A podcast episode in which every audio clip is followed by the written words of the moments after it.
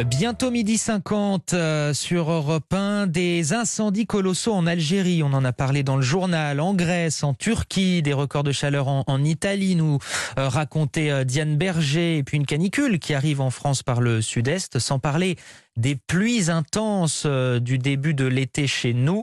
La météo continue de se dérégler sur fond de rapports scientifiques toujours plus alarmants. Et pour parler de tout cela, je reçois Frédéric Nathan, prévisionniste à Météo France. Bonjour. Bonjour. Alors jusqu'à présent, on pouvait entendre euh, certaines personnes euh, dire voilà l'été a été plutôt euh, pluvieux, voire même frais, en tout cas avec des températures plutôt basses. Rien de grave avec un peu de chaleur qui arriverait donc mi-août. Qu'est-ce que vous leur répondez à ces gens?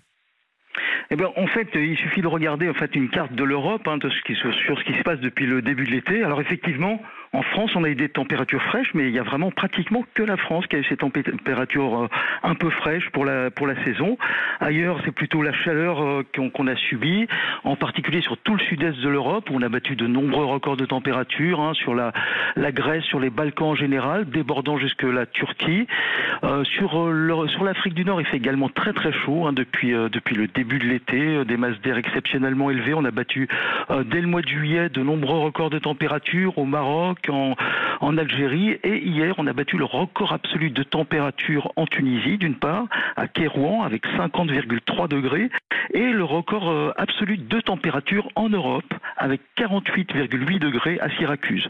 Donc c'est la température euh, la plus élevée qu'on ait jamais enregistrée en Europe.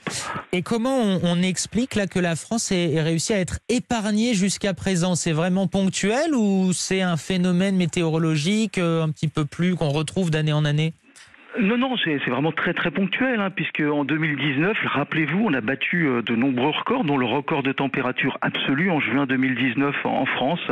À Vérargues, dans l'Hérault, on avait atteint les 46 degrés, ce qui s'était auparavant. Et puis on a pulvérisé des records sur tout le nord de la, de la France cette, cette même année, euh, euh, dépassant les, les, les, les 40 degrés sur euh, tout le nord du pays. Ben, Je le disais, hein, cette année en France, on n'a pas encore eu euh, de, de record de, de chaleur. En revanche, il y a eu beaucoup de pluie. Ça a été le cas aussi chez nos voisins belges et allemands avec des inondations euh, dramatiques.